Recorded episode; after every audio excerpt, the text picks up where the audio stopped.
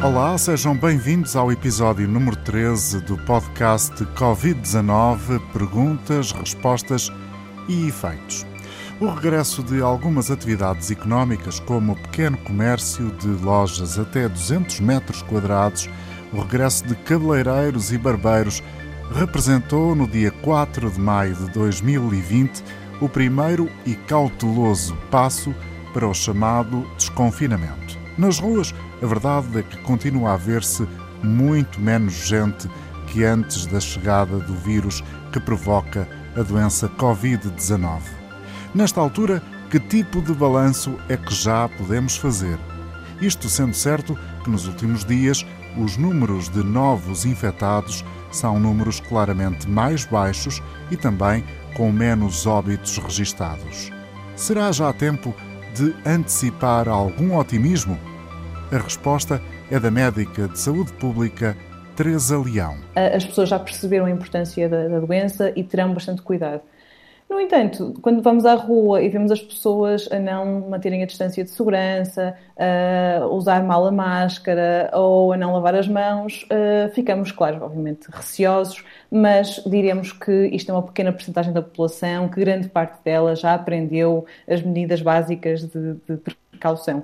Portanto, eh, a senhora considera que vamos continuar eh, com eh, os números diariamente dos efeitos da Covid-19 em Portugal a rondarem os valores que têm sido aqueles que têm sido a nossa realidade nos últimos dias? Não. Eu, eu, sendo muito sincera, eu creio que vai aumentar, isto é, nós de facto estamos a desconfinar muito devagar uh, e com muito cuidado, e por isso uh, estes números ainda bastante, bastante baixos. No entanto, também é cedo para nós tirarmos grandes conclusões, ainda não passaram duas semanas uh, e, portanto, temos de ir com, com bastante cautela, ou temos de olhar para estes números com bastante cautela. Um, aos poucos e poucos, eh, à medida que vamos desconfinando e mantendo esta observação diária do número de casos, olhando para o número de reprodução efetiva, ou seja, o número de novos casos que surgem a partir de um infectado um, ao longo dos tempos, vamos percebendo se uh, as pessoas estão ou não a tomar as medidas necessárias de precaução, uh, para além da, da, da, das medidas políticas definidas também. Um, estes, estes novos casos que vão surgindo em diferentes locais têm também de ser vistos de acordo com o número de testes que está a ser realizado em cada região. Uh, quantos mais testes fizermos, à partida, mais pessoas poderemos encontrar doentes. Uh, e temos também de pensar que se estes casos são relativamente benignos, ou seja, ligeiros a moderados, nós estamos a conseguir identificar as pessoas, isolar as pessoas, isolar os seus contactos e, portanto, ir contendo a doença. E este trabalho que os meus colegas de saúde pública fazem de identificação dos contactos, de identificação dos casos, de telefonemas diários ou quase diários para perguntar se estão, se estão bem, se estão a, a cumprir as regras, um, são essenciais para controlarmos a doença também. Dois tópicos dominaram a semana as regras para a reabertura das creches no dia 18 de maio e também o regresso dos jogos de futebol da Primeira Liga nos primeiros dias de junho. Relativamente ao desporto rei Teresa Leão, Quais são os seus receios? Em relação ao futebol, o manter os estádios fechados, apesar de o número de pessoas envolvidas em cada jogo de futebol, incluindo os jornalistas presentes, o staff da, da, dos, dos, clubes, ser bastante avultado, um, mas com as regras que foram definidas pela DGS, até bastante apertadas, um, à partida o risco realmente poderá não ser assim tão elevado. Apesar disso, também temos de pensar que uh, são jogadores de futebol, portanto, à partida têm melhor forma física, pelo menos, do que eu, um, e, portanto, à partida eu, também não serão, certamente, um, e, portanto, não serão pessoas que correrão grande risco de ter uma doença grave e que cause uh, uma grande letalidade naquele grupo ou que traga grandes consequências físicas de saúde. Portanto, e nesse aspecto eu até estou bastante tranquila. Claro que preocupa mais uh, em casa ou na rua que as pessoas se juntem para ver os jogos de futebol. Uh, e isso sim é que preferia que não ocorresse, que cada uma das pessoas visse os seus jogos em casa um, ehm, e que fosse acompanhando a sua equipe preferida nesse, nesse, nesse, nesse enquadramento. Ou seja, ver a bola com amigos pode ser um problema. As creches, os infantários e as amas podem retomar a atividade a partir de segunda-feira, 18 de maio. As salas vão ter que ser mais eh, apertadas, ou seja, vão ter de reduzir a lotação. Os sapatos dos empregados das creches dos próprios meninos vão ter que ficar à porta. Os brinquedos não podem andar entre casa e a creche. E cada uma delas, cada uma das creches, vai ter de ter um plano para atuar quando surgir um caso suspeito de Covid.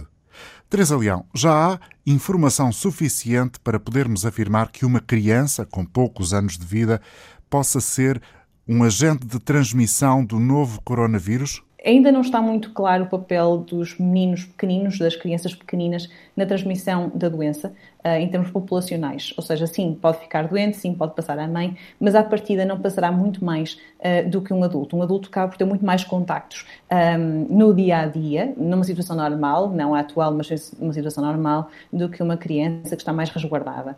Um, e mesmo, aparentemente, como elas têm uma doença mais ligeira, também a sua infecciosidade é ligeiramente mais baixa. Apesar disto tudo, nada está comprovado ainda. Um, a reabertura das creches é essencial para que nós retomemos uma vida normal. Uh, os pais que têm miúdos pequenos não conseguem trabalhar deixando-os ficar em casa sozinhos uh, e os avós, que são, que são, pessoas que fazem parte de um grupo de risco uh, por serem mais velhos, logo à partida, também não deverão estar tão expostos às crianças e as crianças aos, aos avós. Portanto, são essenciais para a reabertura.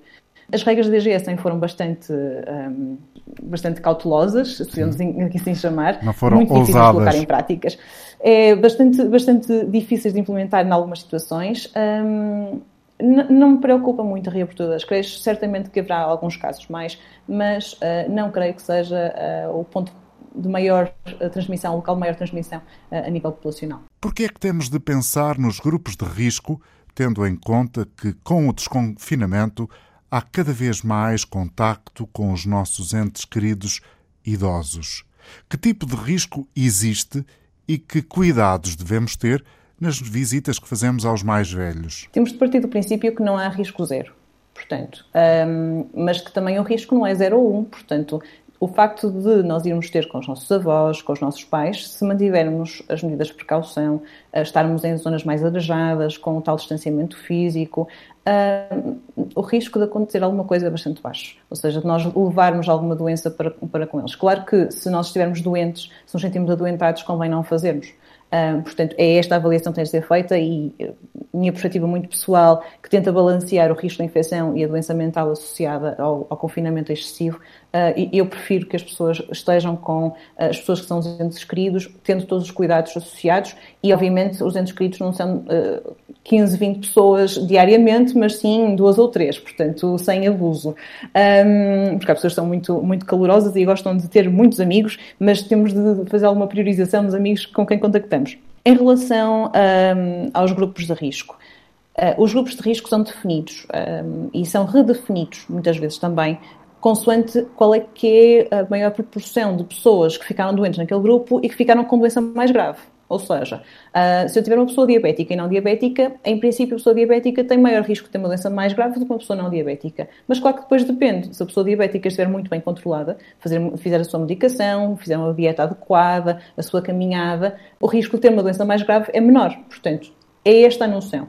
As pessoas mais velhas, e quando estamos a falar de pessoas mais velhas, é um gradiente de risco, tendem a ter maior risco de ter uma série de complicações, seja uma pneumonia bacteriana, seja uma gastroenterite, seja, neste caso, a Covid. E é por aí que isto acontece, é realmente vamos vendo os números e vamos percebendo que são essas pessoas na qual, por exemplo, a mortalidade ou a letalidade é maior também. Imaginemos que vamos visitar os nossos pais ou os nossos avós que vivem em prédios.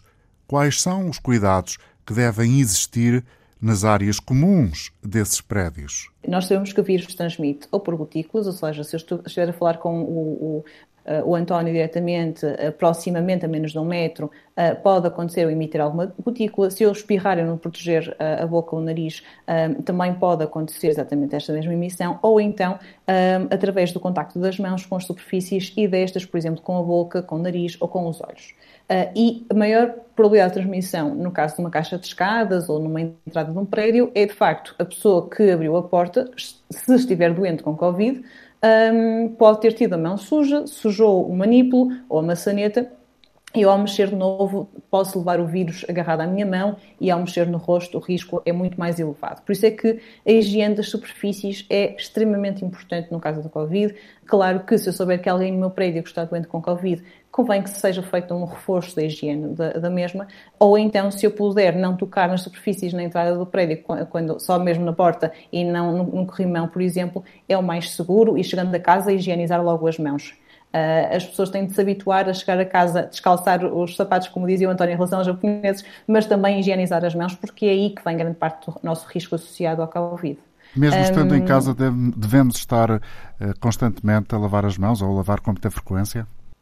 Menos frequentemente do que se estivéssemos na rua, ou do que se fôssemos ao supermercado, ou do que se estivéssemos a trabalhar no nosso local de trabalho com várias pessoas. No entanto, de qualquer forma, devemos habituar-nos a higienizar, a higienizar frequentemente as mãos, ou então, caso o nosso parceiro, o nosso coabitante esteja doente com Covid, aí sim, convém não só frequentemente higienizar as superfícies com um desinfetante e um, um detergente e um desinfetante, mas também higienizar as mãos logo de seguida. Contornar as zonas de risco, evitar contacto da pele com maçanetas, com botões de elevador, ou garantir, por exemplo, que estes locais estão sempre bem higienizados, é uma recomendação. É mais que isso, é uma exigência que veio para ficar.